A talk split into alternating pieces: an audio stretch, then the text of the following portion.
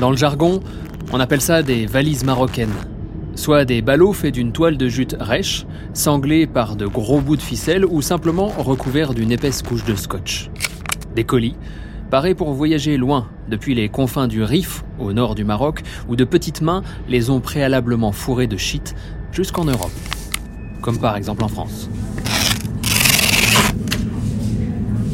Le 18 octobre 2015, c'était pour prendre la pause devant un bel échantillon de valises marocaines que le président de la République en personne s'était déplacé dans les obscurs locaux de la DNRED, la Direction nationale du renseignement et des enquêtes douanières. Là, à Ivry-sur-Seine, François Hollande se félicitait de ces 7,1 tonnes tout juste saisies dans des véhicules utilitaires garés en bordure du boulevard Excellence, cette longue allée parisienne aussi déserte que bourgeoise. La presse avait aussi été rameutée par les douaniers. On parlait de prise de guerre, d'un butin de 20 millions d'euros. François Hollande, lui, déclarait l'air pas peu fier qu'un coup fatal venait d'être porté au trafic de cannabis. Puis est venue la question. À qui appartient la cargaison?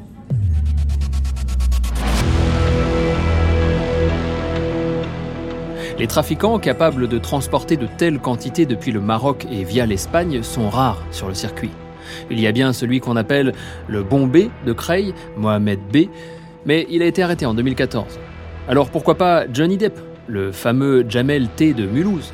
Impossible. Lui aussi est incarcéré depuis l'année dernière. Il n'en restait donc qu'un.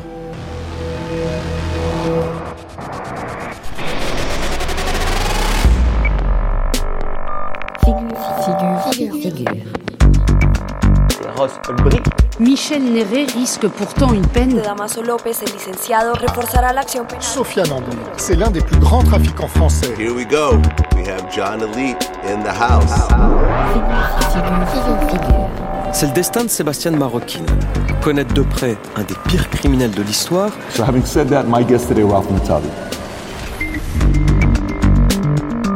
Troisième épisode de Figure, et cette fois nous vous présentons celui que la police française considère comme le plus important trafiquant de shit des dix dernières années. Prénom Sofiane. Nom Ambly. Surnom La Chimère. Né dans la bonne ville de Mulhouse. Depuis les HLM d'Alsace jusqu'aux villas clinquantes d'Andalousie, en passant par des go fast à toute berzingue à travers l'Europe, l'histoire de Sofiane Ambly est celle d'une véritable légende du crime. Voici l'ascension extraordinaire d'un fils de surveillant de piscine, en passant par la case ambition, la case prison, la case évasion et même celle de Tonton. Tonton, oui, parce que le super dealer fut aussi un longtemps un indique de la police.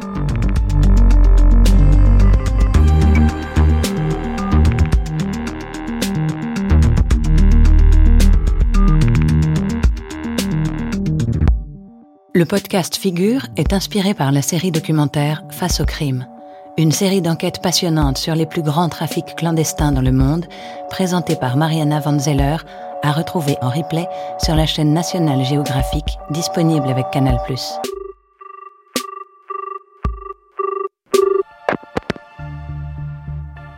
Dans les rangs des douanes, de la police, mais aussi de la gendarmerie, jusque dans les couloirs ministériels, son nom est tout de suite remonté à la surface.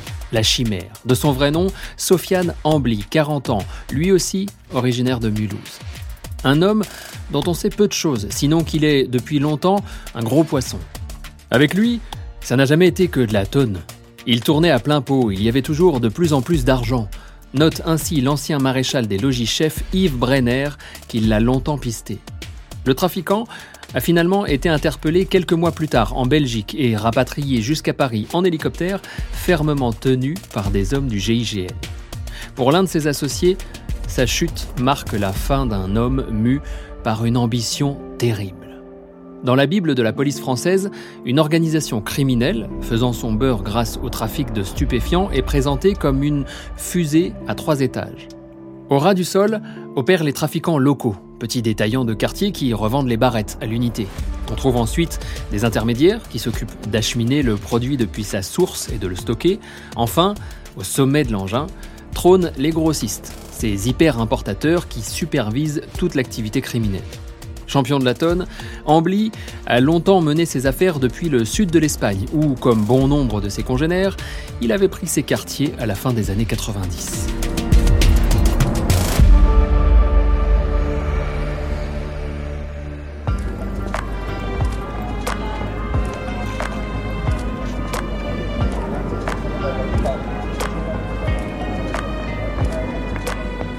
Le bon air de la côte andalouse. Marbella, les villas de Milor, les casinos à pompons, les lupanars à dentelle, et à seulement quelques kilomètres de là, à travers la brume méditerranéenne, la pointe nord du Maroc.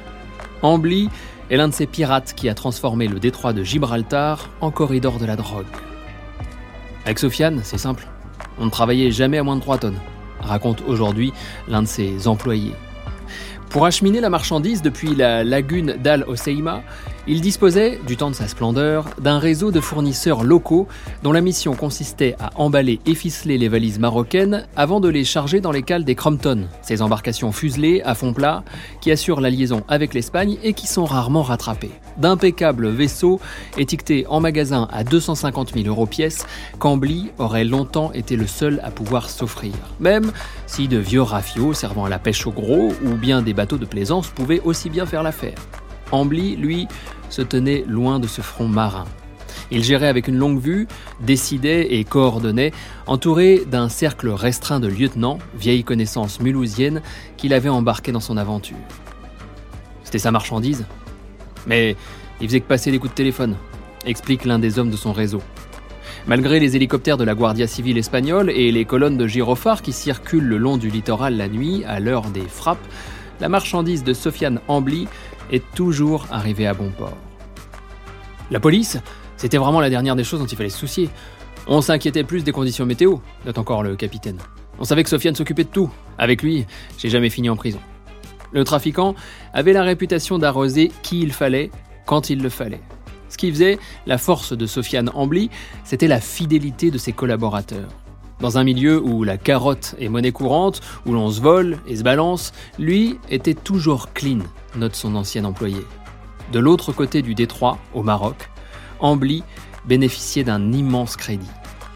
À tel point que s'il était venu à être à sec, on lui aurait avancé sans nul doute autant de produits qu'il le désirerait. Mais avant la Méditerranée, avant le boulevard Excellence, il y eut l'Alsace, Mulhouse plus précisément, à la fin des années 90, Mulhouse est une ville de trafic.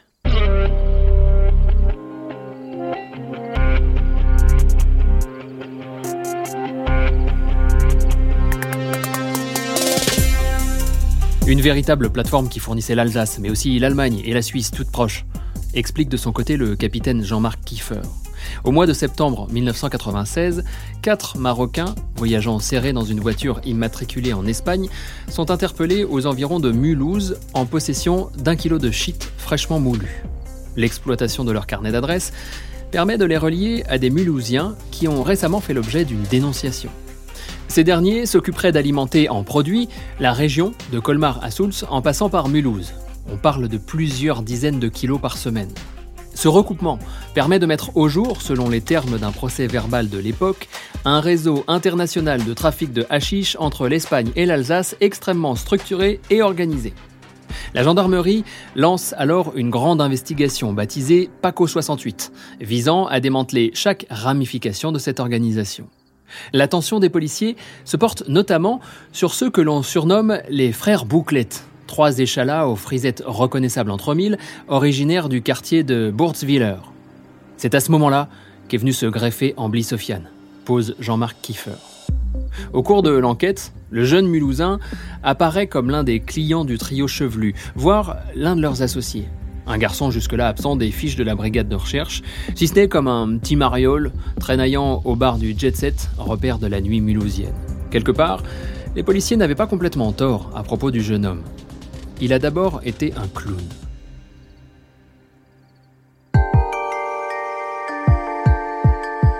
Sofiane, bah, c'est un petit con, un gamin qui se prenait des claques quand il faisait un peu trop son intéressant, raconte un Mulhousien de la même génération qui a assisté à son éclosion dans le trafic.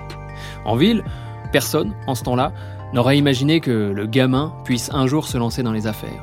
Sofiane Ambly a alors l'image d'un petit bourgeois, sa mère est caissière à la piscine municipale et son beau-père est ouvrier dans une usine des environs, mais le gamin ne vit pas dans les tours tristes. À lui, le quartier plus calme de Brustlein est la rue Jean-Martin. Ambly a deux sœurs et un frère, mais il a sa propre chambre dans un appartement bien rangé. Son oncle, qui tient un bar, lui donne régulièrement de l'argent de poche. Sofiane, bah, il n'était pas obligé de faire du business, résume-t-on en ville. Pourtant, le minot s'y met vite. Adolescent, celui qui rêve encore de devenir commerçant comme son oncle, trempe déjà dans quelques filouteries. Il vole des grappes de chiffon sur les marchés ou des bidons d'essence qu'il refourgue contre un petit billet à qui veut bien. Il pourrait avoir son baccalauréat, faire des études comme sa sœur aînée qui deviendra pharmacienne, mais il s'en fiche. Il veut de l'argent, et vite. Pourquoi pas la drogue? Après tout, c'est encore ce qui semble rapporter le plus.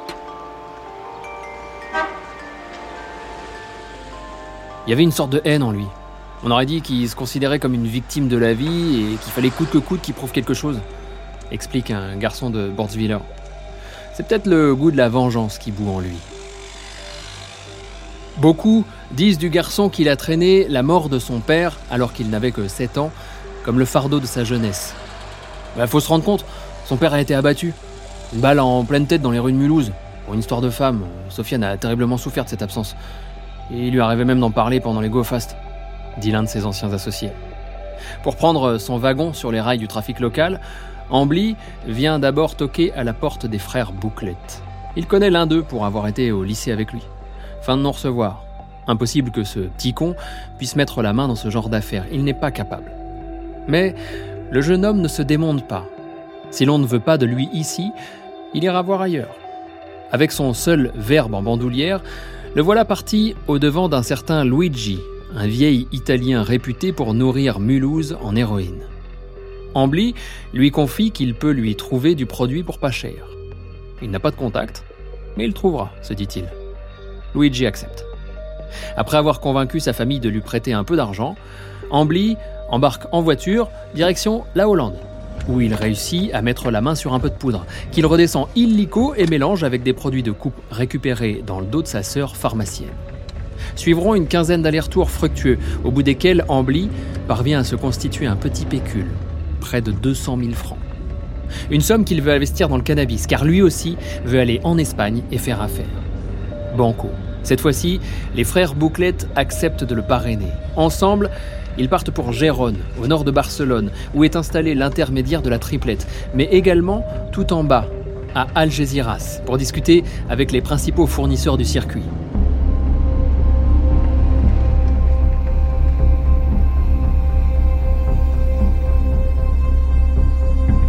Toujours aussi timide, Ambly préfère rester dans la voiture pendant les tractations, mais le voilà installé dans ce fameux réseau qui relie l'Espagne à l'Alsace. Il n'a pas beaucoup d'expérience, se fait carotter de temps en temps, ce qui provoque les ricanements de certains, mais ce n'est pas bien grave. Il fait des affaires et gagne son pain. Et il flambe.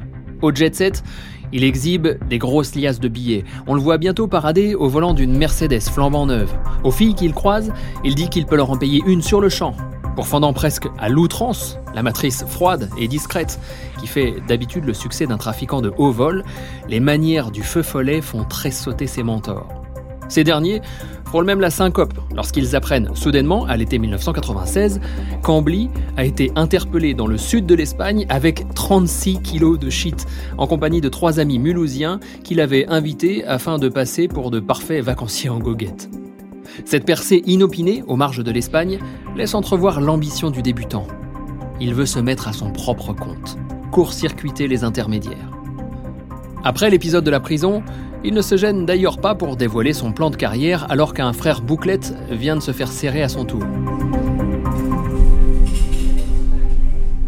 Et Sofiane est venu voir les autres en leur disant qu'il ne fallait plus compter sur lui, marque un proche de la bande.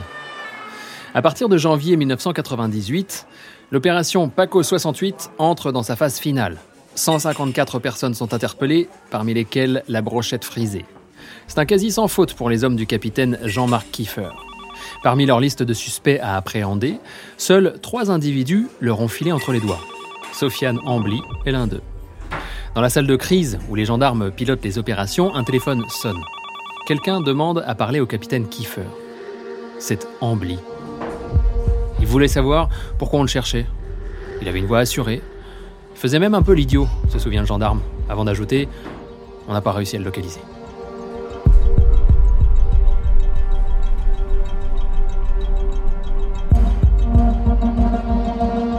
L'insolent n'était pourtant pas loin. La veille, tandis que la plupart des hommes visés par Paco 68 décidaient de passer la nuit chez eux sans se soucier de rien, Ambly, lui, se réfugiait dans une chambre de l'hôtel Mercure de Mulhouse. Prévoyant, mais prévisible aussi. Après tout, dans les rues de Mulhouse, avant de se faire appeler la chimère, Sofiane Ambly avait un autre surnom. Il était Casper, comme le petit fantôme à l'ombre filante, insaisissable. Et Casper disparaît encore. Il quitte son hôtel et s'évapore. Un mandat d'arrêt international est émis à son encontre, mais la vérité, c'est que la police n'a pas le moindre bout de piste à défricher.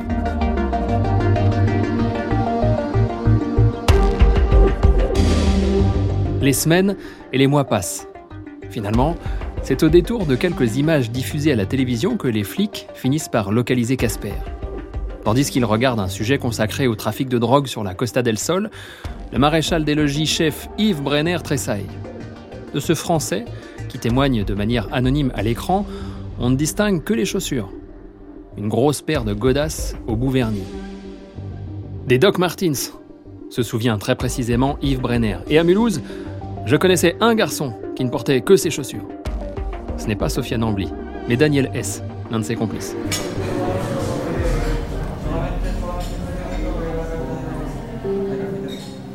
Ambly était là-bas, en Espagne, c'est certain. Il est là-bas, oui. Tout au sud. Celui qui n'a pas encore 25 ans s'applique alors à reprendre la main sur le réseau monté par les bouclettes.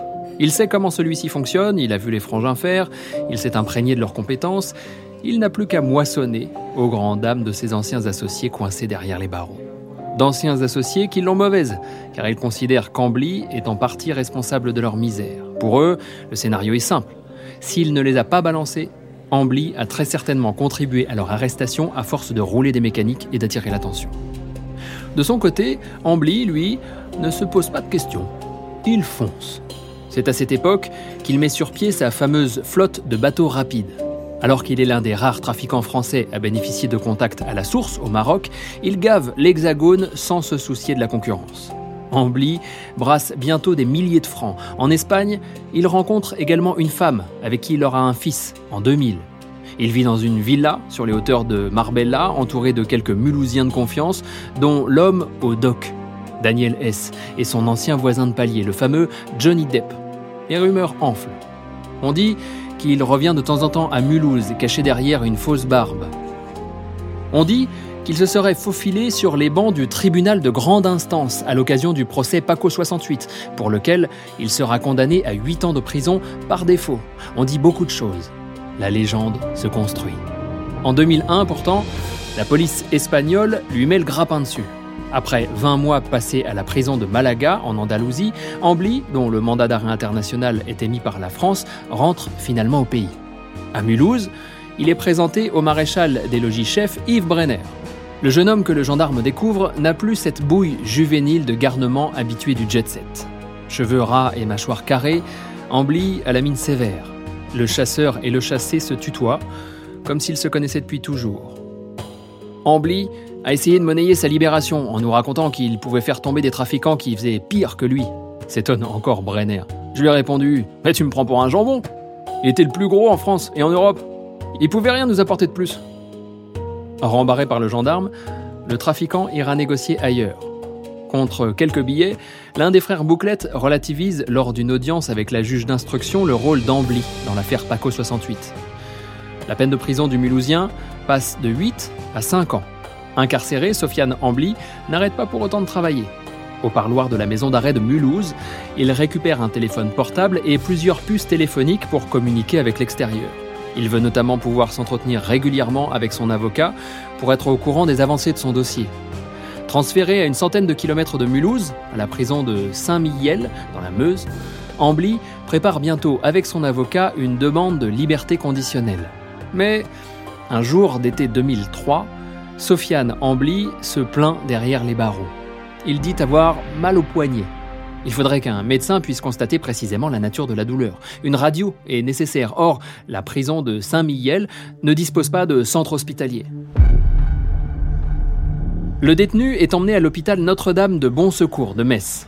Lorsqu'il rejoint le fourgon cellulaire qui doit le ramener en détention, une moto Yamaha 750 cm3 fait irruption dans la cour de l'hôpital. Le conducteur, son visage masqué par la visière de son casque, tient son guidon dans une main, une arme dans l'autre. Lâchez-le ou je tire ordonne-t-il au surveillant qui encadre Ambly. Il s'exécute, Ambly enfourche la moto et fuit avec son sauveur. Avant de disparaître, ce dernier a juste le temps de lâcher son arme au sol, un faux pistolet. Oh, j'étais fou de rage s'empourpre encore aujourd'hui Yves Brenner. Question bête. Où donc Sofiane Ambly a-t-il bien pu partir en cavale? Au sud, c'est évident. Comme lorsqu'il avait échappé au coup de filet de l'opération Paco 68, le trafiquant regagne ses pénates andalouses et reprend ses affaires en main, tout en se tenant de plus en plus en retrait de la logistique. À lui le carnet de chèques et le fonds d'investissement. Sur la Costa del Sol, le trafiquant blanchit son argent en trempant dans d'obscures opérations immobilières. La villa où il loge, par exemple, installée sur les hauteurs de Nueva Andalucia, a été inscrite au nom d'une société dont le siège social est étrangement basé dans le Delaware, aux États-Unis. Mais, comme dans les films, cette nouvelle cavale ne dure pas. À cause d'une femme. La sienne. Ambly a offert une voiture de sport à son épouse, mais celle-ci n'est visiblement pas contente. Elle voudrait que son nom figure sur la carte grise du bolide. Ambly refuse. On raconte alors que, pour se venger, elle l'aurait vendu à la police. Un jour, elle lui a donné un rendez-vous. Ceux qui étaient avec Sofiane lui disaient de pas y aller, personne ne sentait le coup, se souvient un complice. Mais il y est quand même allé. Lorsqu'Ambly arrive sous l'enseigne du concessionnaire automobile de San Pedro de Alcantara, c'est la police qui l'attend. Des coups de feu sont échangés, Ambly est blessé, rebelote pour Casper, un passage en prison en Espagne, puis retour au Bercail en France.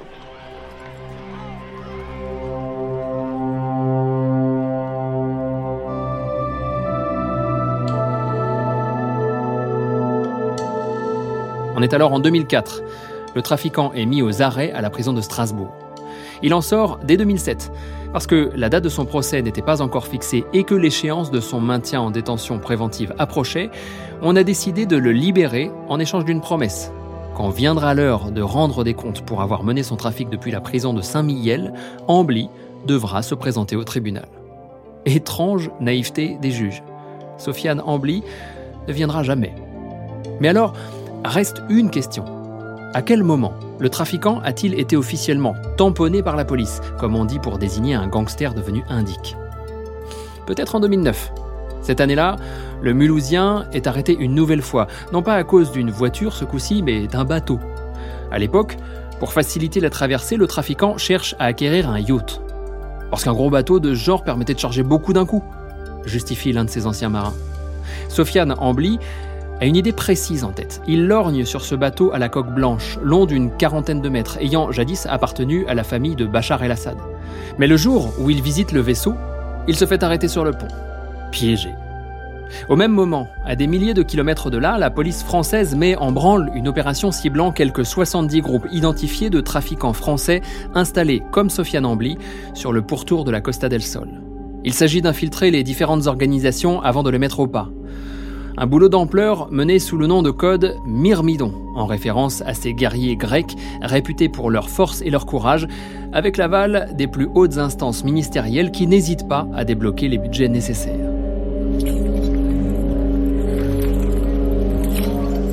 C'est dans ce contexte que le commissaire divisionnaire François Thierry, patron de l'OCRTIS, l'Office central pour la répression du trafic illicite des stupéfiants, descend en Espagne pour rencontrer le détenu Sofiane Ambly.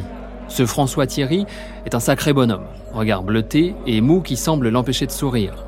Dans la prison de Malaga, François Thierry ne tarde pas à tamponner Sofiane Ambly. Un marché avalisé en altitude. Parce que son tamponnement est une affaire absolument confidentielle et terriblement brûlante, c'est François Thierry qui se charge de traiter personnellement son cas. Il faut verrouiller le dossier, éviter les fuites, empêcher que l'on sache qu'un grand voyou est devenu commis d'État contre la promesse d'être bientôt tiré d'affaire. Dans la foulée, la peine de 18 ans qu'il encourt pour trafic de drogue est ramenée à 11 ans. Mieux encore, en 2014, après à peine 5 années de détention, il est libéré. Improbable au regard de son passif. Normalement, c'est délirant qu'un type comme ça sorte si tôt, analyse un fin connaisseur de son parcours. Il avait une peine pour évasion sur le dos et celle-ci était incompressible. Et puis, il ne présentait aucun gage de réinsertion.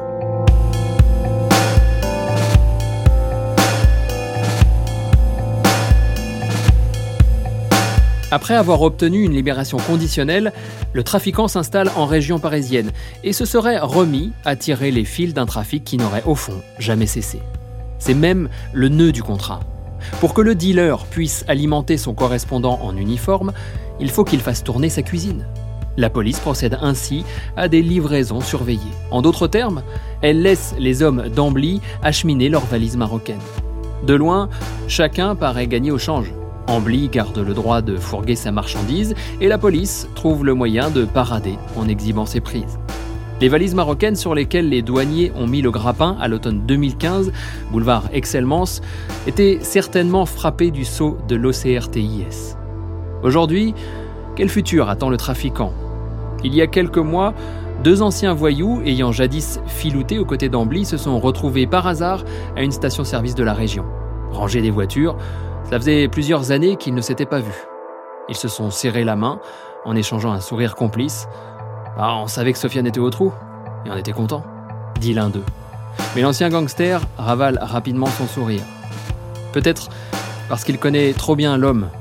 Du bout des lèvres, il glisse d'ailleurs qu'il ne serait pas étonné que Sofiane Ambly sorte de nouveau de prison et reprenne le cours du scénario de cinéma qu'a toujours été sa vie.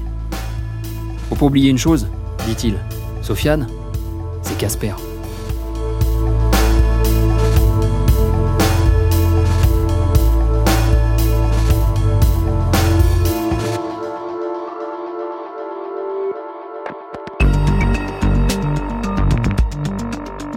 Vous avez tremblé avec cette nouvelle figure?